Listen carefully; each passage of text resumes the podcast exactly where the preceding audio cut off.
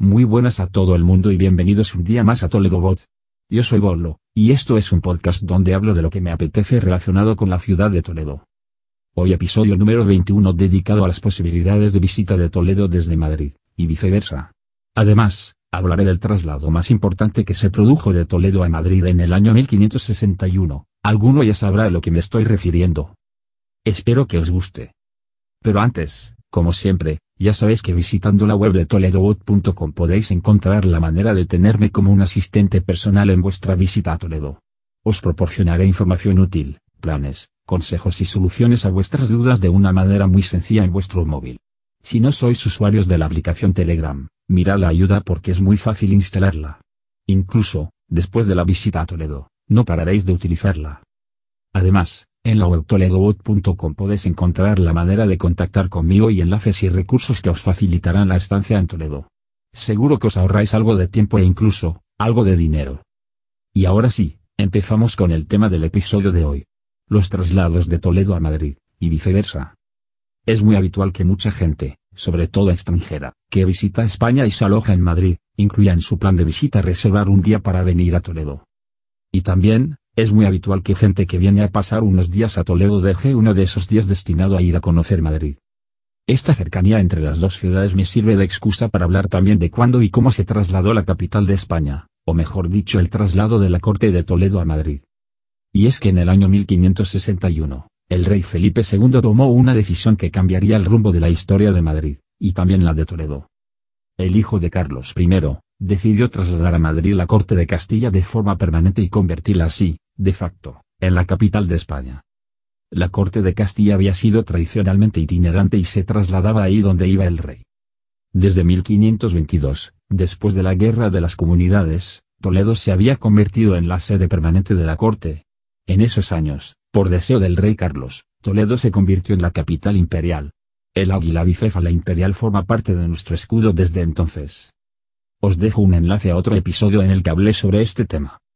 Fue en la primavera del año 1561 cuando el rey Felipe II comunicó al Consejo de Toledo su deseo de trasladar la corte a Madrid. ¿Qué motivos tuvo el rey para elegir Madrid como capital de España o sede de la corte? Bueno, pues creo que realmente, no se saben. No existe ningún documento oficial que explique sus razones. Pero la realidad es que así lo hizo. Toledo, según dicen, era una ciudad que no gustaba ni a Carlos I ni a su hijo Felipe II las calles estrechas y tortuosas, y sobre todo las cuestas exageradamente empinadas no eran de su agrado. También dicen que a la reina Isabel de Valois, esposa de Felipe II, no le gustaba Toledo por su clima extremadamente frío en invierno y muy caluroso en verano. El ambiente húmedo proveniente del río Tajo que afectaba negativamente la salud de la familia real, tampoco ayudaba. Felipe II encontraba la ciudad imperial incómoda. La situación de Toledo impedía también su expansión. Si miráis el mapa de Toledo, la ciudad antigua está encerrada entre el meandro del río Tajo y la muralla. Además, en Toledo era difícil tener agua, su situación en lo alto de un cerro la convertía en una ciudad sin agua. Ya os conté que un oficio muy importante en Toledo era el de los azacanes, los cuales se encargaban precisamente de subir agua desde el río a la parte alta de la ciudad con ayuda de sus animales. Madrid por aquel entonces, era una vía no más importante que muchas otras ciudades castellanas. Sin embargo, Madrid ofrecía algunas ventajas como ser el centro de la península, cruce entre los caminos de Burgos, León, Zamora, Salamanca, Ávila, Toledo, Sigüenza y Soria.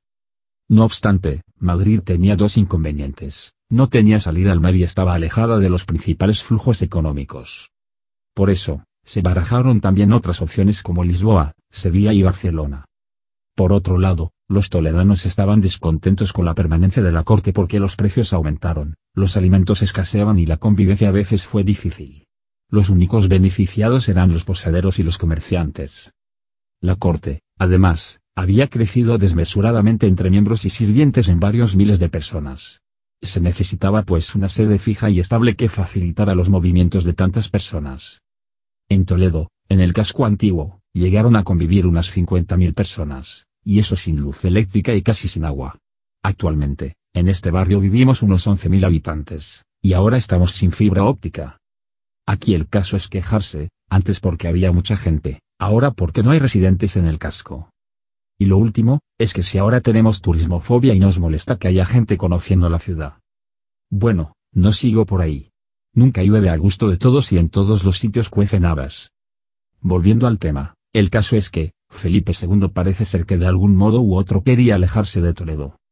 En Toledo, los conflictos entre el poder civil y el poder religioso eran frecuentes.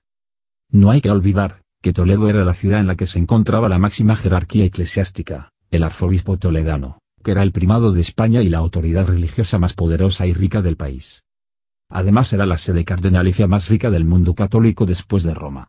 Era por tanto, tan poderosa como para hacerle sombra al mismísimo rey. La verdad es que en Toledo la iglesia, a día de hoy, sigue mandando mucho y su presencia y poder se percibe por todas partes en la ciudad, y en la Catedral Primada de España, en particular. El patrimonio de la Catedral de Toledo es impresionante, pero no me quiero enrollar con eso ahora. El caso es que parece ser que, una disputa en el año 1559, entre el corregidor, que era el representante del rey en la ciudad, y el arzobispo de Toledo, constituyó una de las razones fundamentales, que propició el traslado de la corte. Como se suele decir, salieron tarifando. Así las cosas, Felipe II eligió Madrid para instalar la corte. Allí no encontró obstáculos y no tuvo que compartir la autoridad con nadie. Madrid no era una ciudad con grandes y suntuosos edificios. Además, no había problemas para adaptar el urbanismo. No tenía una burguesía instalada, y el clero ahí no era poderoso. Además Madrid tenía agua en abundancia. El aire era puro y su clima sano, no como ahora. También había bosques y caza, todo ello seguro que influyó en el rey para escoger Madrid como sede permanente de la corte. Como he dicho antes, no existe ningún documento oficial que explique el traslado a Madrid. Dicen que los propios miembros de la corte recibieron la orden de trasladarse sin saber que iba a ser definitivo su traslado. El 3 de junio de 1561 los reyes ya estaban en Madrid. Desde entonces, Madrid es la capital de España, aunque después también Valladolid, Sevilla, Cádiz, Valencia y Barcelona, han sido sede de la capital, por distintas circunstancias. En resumen, que Toledo se ha quedado a la sombra de Madrid en muchísimos aspectos pero también, está a un paso de distancia de lo que hoy en día es la capital de España. Y es que venir a Toledo desde Madrid, y viceversa es muy fácil y rápido, Podéis venir en tren, en autobús, en coche, en taxi y últimamente también en coche compartido. Hay muchas opciones. Por ejemplo, en menos de 30 minutos desde la estación de tren de Toledo, que por cierto es muy bonita, se puede estar en el centro de Madrid, concretamente en la estación de tren de Atocha de la capital. Por lo tanto, por un poco menos de 13 euros por trayecto, el tren de alta velocidad te permite conocer Madrid desde Toledo, y viceversa. Como he dicho antes, esa cercanía y comodidad para llegar en tren hace que la gente venga a pasar el día en Toledo, y por supuesto, también visitantes que están hospedados en Toledo vayan a pasar el día a Madrid. Es lo más cómodo y rápido. Creo que es la mejor opción, para viajar relajado y sin el problema de tener que conducir y aparcar después el coche donde sea. Si venís en coche a Toledo desde Madrid, por la autovía 42 tardaréis aproximadamente una hora, y lo mismo ocurre si decidís venir en autobús directo desde la estación de autobuses de la Plaza Elíptica en Madrid. Eso contando que no hay atasco en la autovía. El coste del billete de autobús creo que es algo menos de 6 euros. Al llegar a Toledo en coche, os recomiendo dejarlo en el aparcamiento de Safont, donde estaba antiguamente la playa en Toledo. Sí, como ya os he contado en algún episodio anterior, en Toledo teníamos playa.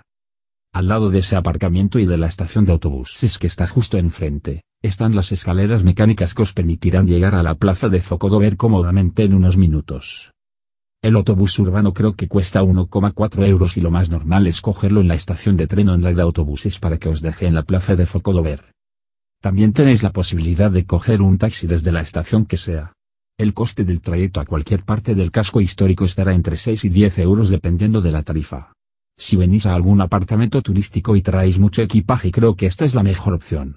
Toledo no está hecho para pasear con maletas pesadas. Tenerlo en cuenta. Os dejo las notas del episodio enlaces para consultar las opciones más habituales para venir a Toledo desde Madrid, y viceversa.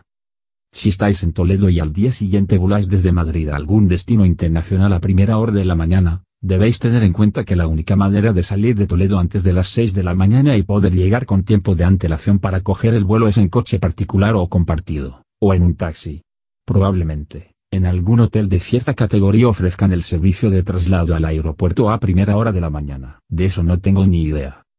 Tened en cuenta que, el coste del traslado desde Toledo al aeropuerto de Madrid en un taxi es de aproximadamente 100 euros. El trayecto dura 80 o 90 minutos, más o menos dependiendo del tráfico. Espero que os haya gustado este episodio sobre el traslado de la capital de España de Toledo a Madrid hace ya varios siglos, y los otros traslados que podéis hacer en la actualidad entre estas ciudades para disfrutar de cualquiera de ellas. No olvidéis que aunque Toledo y Madrid estén muy cerca, Toledo no es una ciudad para visitar en un solo día, aunque si tenéis poco tiempo y solo podéis venir a pasar el día de excursión, no os arrepentiréis. Seguro que pensaréis que tenéis que volver en otra ocasión con más tiempo. Visitar uno o dos días Madrid, estando alojado en algún apartamento turístico toledano también puede ser un buen plan para gente que viaja sin prisas y que quiere experimentar tener alguna noche toledana. Os dejo un enlace al episodio del podcast en el que hablé de eso precisamente, tener una noche toledana. Por último, muchísimas gracias por vuestras valoraciones de 5 estrellas en iTunes, vuestros me gusta y comentarios en iVoox, eso ayudará a dar a conocer este podcast y que pueda ayudar a más gente. Bueno, pues eso ha sido todo por hoy. Me despido hasta el próximo episodio del podcast, y mientras llega podéis contactar conmigo en la web toledobot.com. Adiós alojas.